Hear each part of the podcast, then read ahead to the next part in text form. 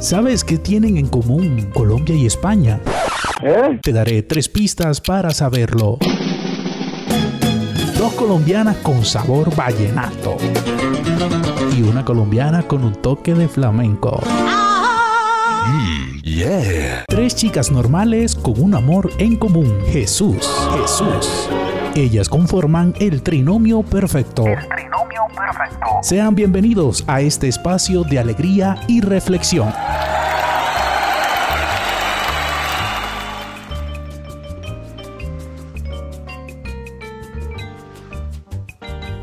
Muy buenas tardes, días, bueno, noches, madrugadas. Bienvenidos a un episodio más de Trinomio Perfecto. Hoy vamos a tocar un tema que quedó un poco en remojo en la semana pasada porque varios escuchas nos han puesto comentarios muy chéveres sobre el, el segundo podcast que publicamos. Entonces, hoy vamos a hablar sobre la autoconfianza y la seguridad eh, ya no a nivel laboral, sino ya a un nivel que a todos nos toca todos los días, que es las relaciones interpersonales. ¿Qué tal? Chicas. Exacto, Yayita. Súper este tema, a mí también, pues algunos me dijeron como que yo empecé a escuchar y pensé que iban a hablar de relaciones, de amistades, de amores y hablar después de trabajo. Bueno, súper igual, pero eh, la idea es poder decirle eh, hoy a la gente y contarle un poco sobre también esa autoconfianza o esa seguridad que, que uno debe tener en sus relaciones o por qué a veces no se tiene. Sí, digamos que eh, fuera del aire hablábamos entre las tres y veíamos que pues hay dos situaciones comunes. Una es, pues bueno, me hicieron algo, bueno, yo asumo, ¿no? Que fue a mí que me lo hicieron. Me hicieron algo, me traicionaron, hubo un comportamiento que me resultó siendo eh, una infidelidad o una traición, un engaño, y a partir de ahí yo creo inseguridades. O dos, yo vengo eh, con una situación pasada en mi historia puede ser de mi niñez, puede ser de otra relación que tuve, y toda esta historia y todo esto que he vivido me ha hecho entonces con otra persona tener estas inseguridades o estas actitudes de desconfianza. Sí, perfecto. Vale. Entonces, teniendo estas dos cosas, empezamos preguntando, porque a mí, a mí me genera un poco de duda el hecho de que acabas de decir, eh, yo pienso que me han hecho cosas. ¿Realmente ustedes creen que alguien nos hace cosas o la gente hace cosas y nosotros reaccionamos? ¿O de qué manera? Bueno, yo opino, Daya, eh, que la, gente pues nos hace cosas y nosotros podemos reaccionar, porque pues hay situaciones que se presentan y es que tú estás dándole la confianza a la otra persona, tú estás entregándote completamente y pues la otra persona eh, consciente o inconscientemente traicionó esa confianza que tú le diste, ¿sí? Entonces, finalmente nos llega, eh, nos llega a afectar eh, las situaciones que se presenten, nos llegan a afectar con las relaciones futuras o las relaciones más bien presentes, porque como se los decía ahorita, cuando estábamos fuera del aire, uno tiene que pensar y vivir, claro que es en el presente.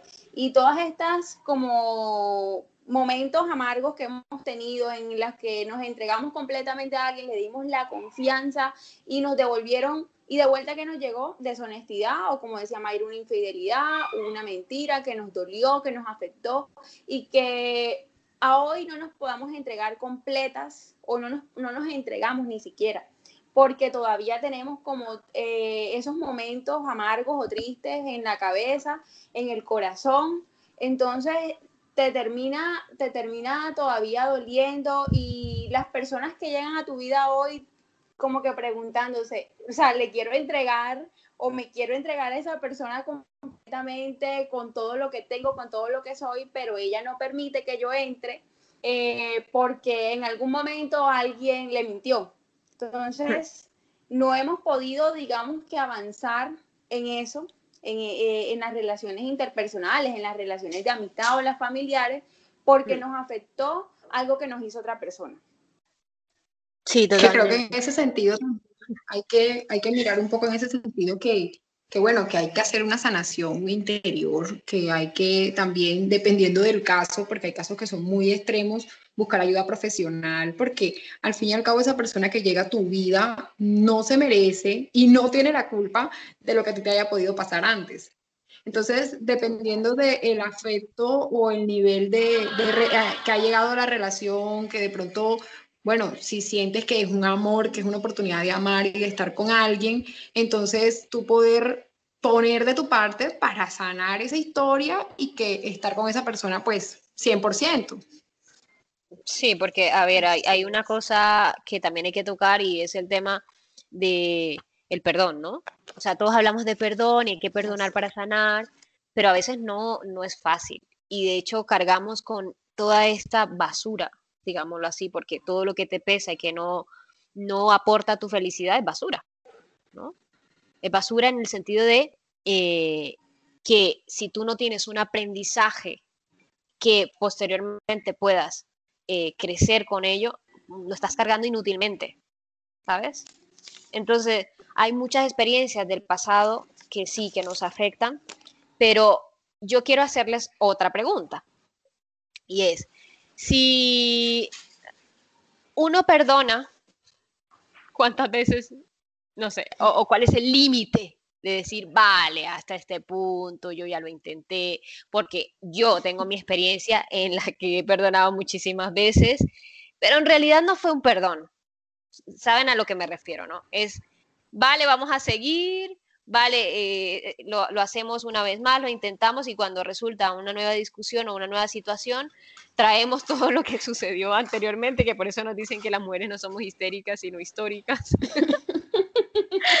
y, y ahí viene, ahí viene la cosa, ¿no? Entonces, ¿cómo podemos establecer ese límite para que todo eso que hemos vivido no nos sirva de peso, de basura, sino que más bien nos sirva como, como enseñanzas para, primero, sanarnos a nosotros mismos y poder crecer. Y segundo, eh, no, no cargar con esta con todo esto que nos sucedió en el pasado y que duele con otra persona que quizá no tiene absolutamente nada que ver. ¿Cómo, cómo, cómo podríamos establecer un límite? ¿O cómo, cómo lo han hecho ustedes, mejor dicho, en sus vidas? ¿Cuántas veces hay que perdonar, Janina? Te quiero escuchar. Bueno, no.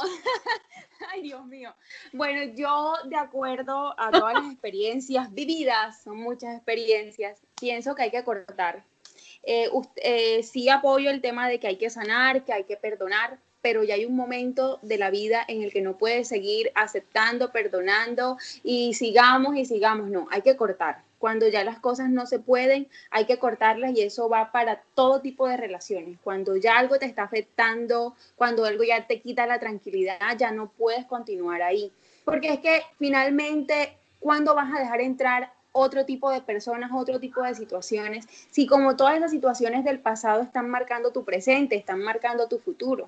O sea, si no cortas desde el primer momento la situación, ya es, una, e, es un círculo vicioso, o sea, se va a convertir en un círculo y de ahí no vas a salir y entonces el día que llegue de verdad alguien pintándote un paisaje de colores bonitos, no lo vas a aceptar porque te pintaron uno gris y ahí te quedaste en el gris. Eso es lo que yo opino, chicas. Yo en mi vida es lo que hago. Corto, aunque duela, y continúo. O sea, yo creo que en el sentido, siguiendo como en la misma línea de lo que está diciendo Yanina, es un tema también de tener un amor propio y creo que eso también hace parte de este tema que es seguridad y autoconfianza. O sea, es la seguridad de quién eres, de lo que vales y darte ese lugar porque vales mucho y convencerte de eso. Pero pues yéndome más a la pregunta de, de, de Yanina y de Dayana y, y alineándolo con la respuesta de Yanina, yo pienso que es un tema en el que, bueno, estamos llamados a perdonar, sí, pero eso no implica que tú tengas que continuar con la relación o eh, que estés obligada a que como perdonaste, entonces tienes que seguir con, sea amistad, sea eh, noviazgo, lo que sea. sí, Mike, pero eh, ahí, ahí, perdona, ahí te digo, ahí hay una responsabilidad cuando tú perdonas y tú la tienes que asumir en el momento en que tú dices voy a perdonar y es voy a perdonar y voy a seguir y es de acuerdo, voy a, voy a intentarlo teniendo en cuenta que esto es borrón y cuenta nueva. Porque hay gente que dice, yo perdono, pero no olvido. Mm, Eso no es perdón. O sea, O sea, no estamos, ahí no, no, y además, Total. con esa persona, si tú decides seguir con esa persona es porque estás dispuesta a darle una oportunidad para que las cosas cambien. Se la das a la persona y te la das tú, porque seguramente en lo que haya pasado tú también pudiste tener responsabilidad. Entonces, ese perdón es importante para darle también un valor a la relación y decir, bueno, no la tiro a la basura enseguida. Pero, como dice Yanina, si las cosas son repetitivas, si no hay cambios, si ya te quitó la paz, si tú eh, definitivamente viste que no puedes continuar con esa relación porque te está haciendo daño, no te está haciendo un bien, entonces pues debes perdonar igual, porque es que ese perdón es lo que hace que más adelante tú no tengas problemas con tu pareja o con, o con tu amiga, la nueva amiga que puedas tener, porque estás viviendo en el pasado. Entonces, tú necesitas perdonar, Así no vayas a continuar esa relación afectiva para tener una sanación, o sea, es por tu propio bien, para que tú te encuentres a la persona en la calle y no te sientas que se te dañó el día, sino que tú puedas continuar tu vida sin que vaya quedando ese rezago y esa, esa situación que en tu corazón va acumulando como la basura de la que tú hablabas ahorita. No sé si, si me hago entender en ese punto. sí, totalmente. Y no se trata de amnesia tampoco, porque hay gente que dice, vale, pues entonces tengo que olvidar y voy a olvidar todo. No, se trata de, de ser selectivo. ¿Sabes? Eso está ahí, ese recuerdo está ahí, pero yo decido darle mm, un sentido distinto. Pienso que de eso se trata. No sé. Eh, Sí, totalmente. hay otro punto que tú tocaste también y es las experiencias de otros, de otros en cuanto a di, mi, di, di todo lo que tenía, en cuanto a me entregué por completo o vi a alguien que se lo daba por completo eh, afectivamente y le pagaron mal. Entonces, por esto yo no confío en nadie, en ninguna amiga, yo no confío en, ninguna persona cuando me van a decir, como dice Janina, me van a calentar el oído y me van a decir eh, eh, cosillas, no le creo. Entonces, ahí quiero que hablemos de un tema y es el peligro de idealizar. El peligro de, de o sea, ¿dónde está la barrera o el límite entre idealizar, creer que la persona nunca nos va a hacer nada y entrar al punto en el que digo no confío en nadie, porque eso me afecta a mi confianza, a mi seguridad. en mí. Entonces, hablemos de estos dos temas porque a mí es algo que yo me debato constantemente. ¿Hasta cuándo debo confiar mucho? Y hasta cuándo digo, mira, no me fío y mejor dejo así y sigo mi vida como la llevo. Daya, pero pasa algo que es que si finalmente dices que no vas a volver a confiar, entonces, ¿cuándo vas a volver a amar? o sea, ¿cuándo vas a volver a vivir, digamos que todas esas experiencias? Porque son necesarias. Todas las cosas que nos pasan son necesarias en nuestras vidas. O sea, no podemos vivir una vida en la que, o sea, no tengo a nadie, no confío en nadie, no quiero amigos, no quiero un novio porque ya me traicionaron. Si fuera por eso, no tendríamos hoy las experiencias que, que- que tenemos, no tuviéramos el corazón eh, o no hubiéramos perdonado, no habríamos sanado situaciones anteriores y no estaríamos dispuestas a tener eh, otras personas en nuestra vida. O sea, yo ahí sí estoy, eh, como te digo, estoy de acuerdo en el hecho de que debemos volver a confiar, debemos volver a disponer nuestro corazón eh, y esperando que la persona o las personas que llegan a nuestra vida vengan de parte de Dios. Creo que es la mayor confianza que debemos tener en Él. Bueno, yo estoy de acuerdo con Nina en que amar definitivamente implica confianza. O sea, totalmente. Si yo no confío, eso no es amor. Y si yo no confío, mejor no estoy con la persona. Porque uno va a vivir es atormentada. Pero eh, sí creo que en ese, en ese sentido de, de lo que tú dices, se me escapa ahora la, la pregunta, pero tengo la idea ahí.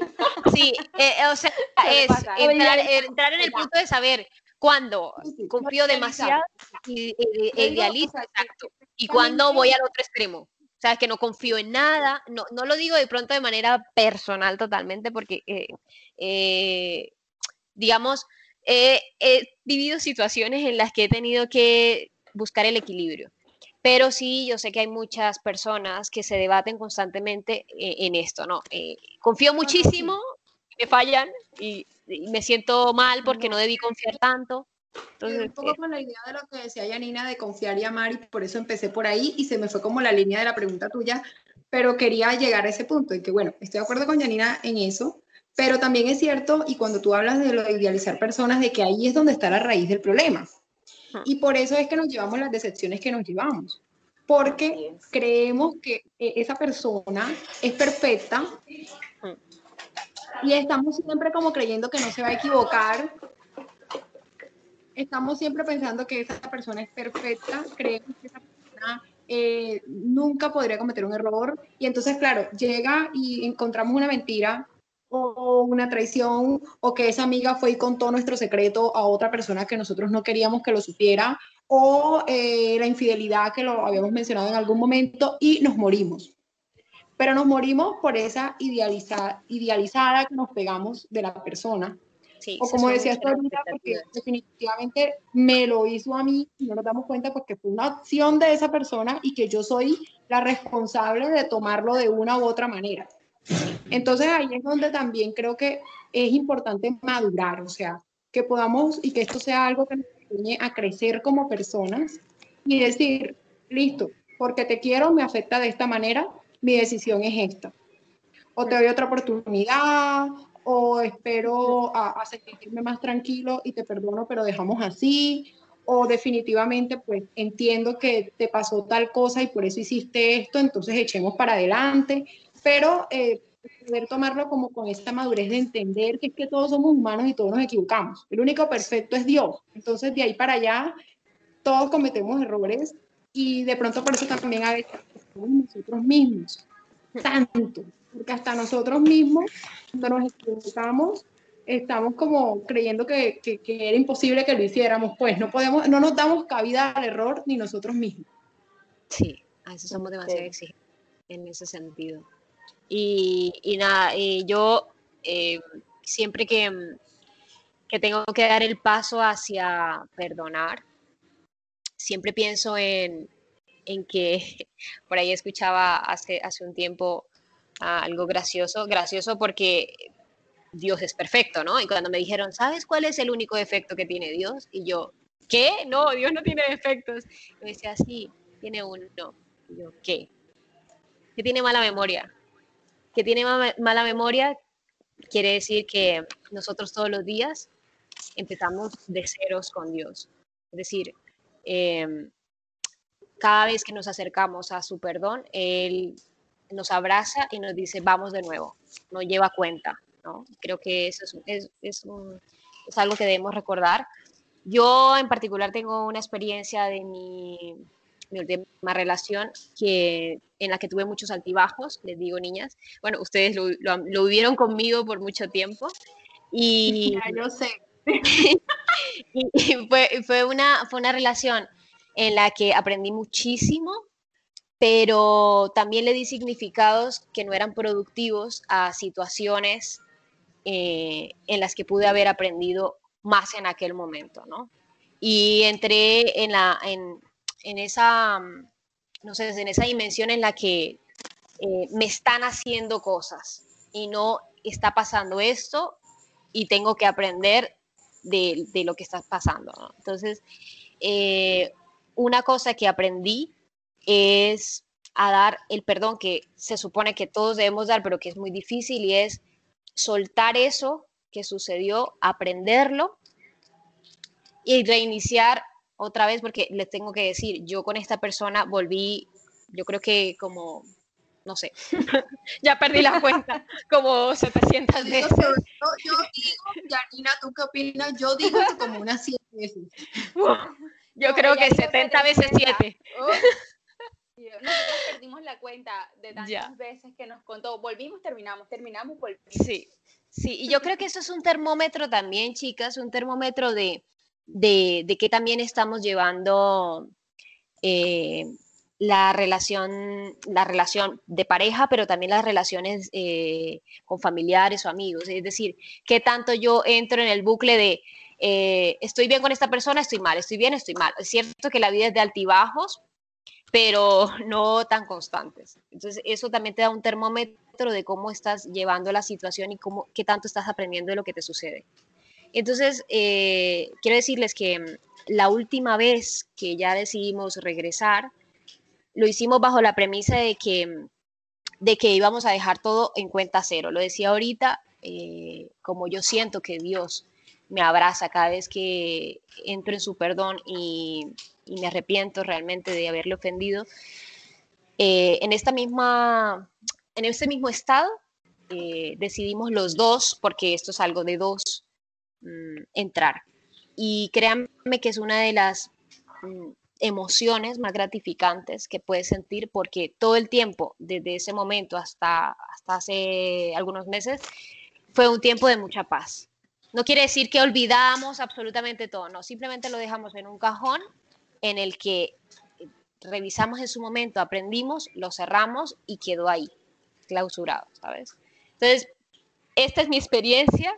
Creo que hay muchas personas que por temor a, perder personas o por temor a, a lo que digan otros, porque en mi caso también en muchas situaciones que con esta persona eh, decía que van a pensar su familia, que van a pensar las mías, es que cuántas veces hemos vuelto y regresado, es que no.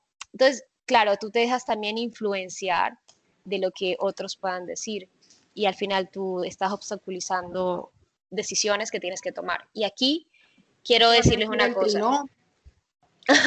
quiero decirles una cosa y es, las decisiones no tomadas a tiempo terminan siendo no siempre buenas decisiones. ¿Sabes?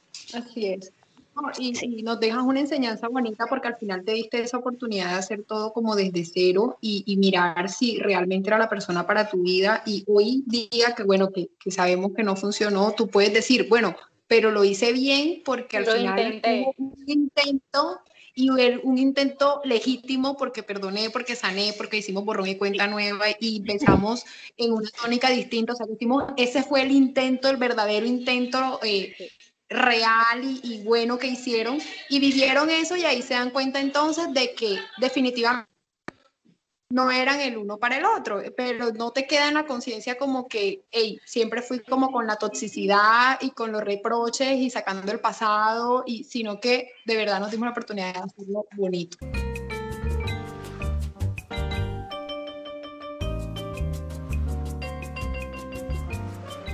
A la luz de la palabra. Bueno, chicas, dejemos que la palabra de Dios nos ilumine en este capítulo. Voy a leer el Salmo 146 en el verso 3 y 4, que dice, no pongáis la confianza en los nobles, en un ser humano incapaz de salvar. Exhala su aliento, retorna a su barro, ese mismo día se acaban sus planes. Bueno, el Salmo 146 me parece muy oportuno para el tema que hemos tratado el día de hoy, ¿cierto? Sobre todo en relación a lo que decíamos, en que el único perfecto es Dios, el único que no nos va a defraudar es Dios. Y dice, bueno, la palabra que en otras traducciones dice, maldito el hombre que confía en el hombre. Y no se trata de que no podamos comprender o confiar en términos humanos en una persona, sino pues de no idealizarla y creer que es perfecta y que no va a cometer errores. Porque bueno, ya lo dice la palabra, del polvo venimos y al polvo vamos, así que no somos más que eso, humanidad.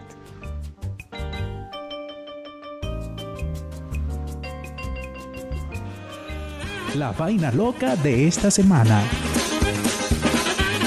Les cuento que esta semana, bueno, hace dos semanas exactamente, estaba viendo un programa de televisión a mediodía con, mi hermana menor.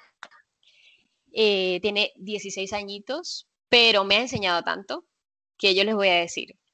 Creo que ha revelado la palabra que para mí, bueno, ahí podría discutirlo, pero creo que me define en gran parte. Y se la voy a decir porque quiero saber si ustedes la conocían, porque yo no.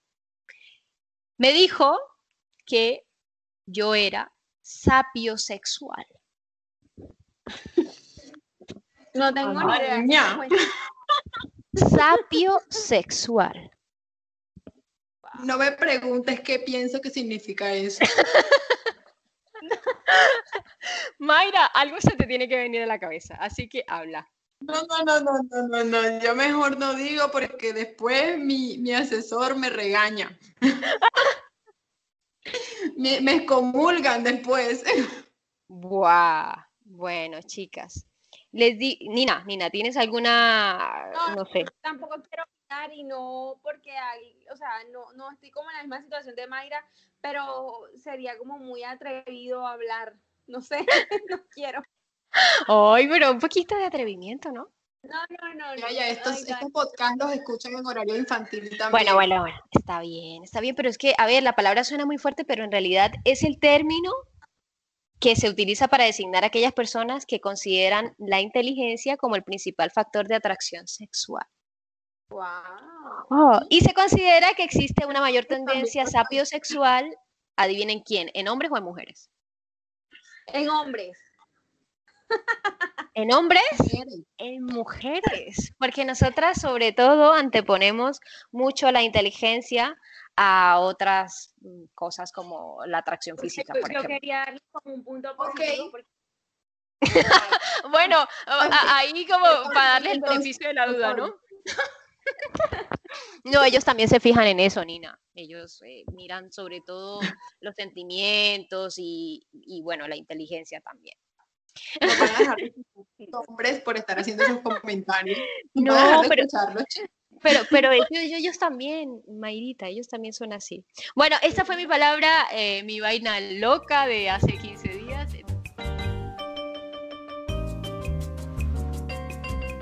nombre del Padre, del Hijo y del Espíritu Santo. Amén.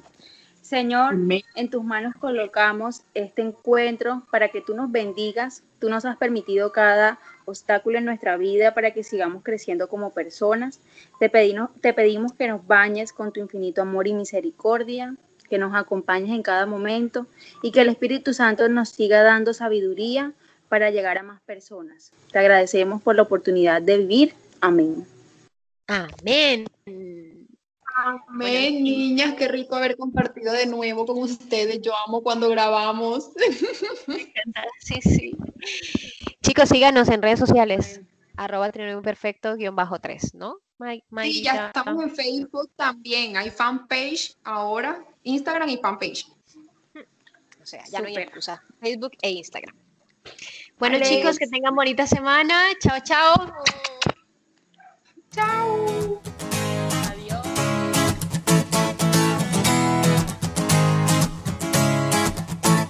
Sin querer, me perdí por el mundo.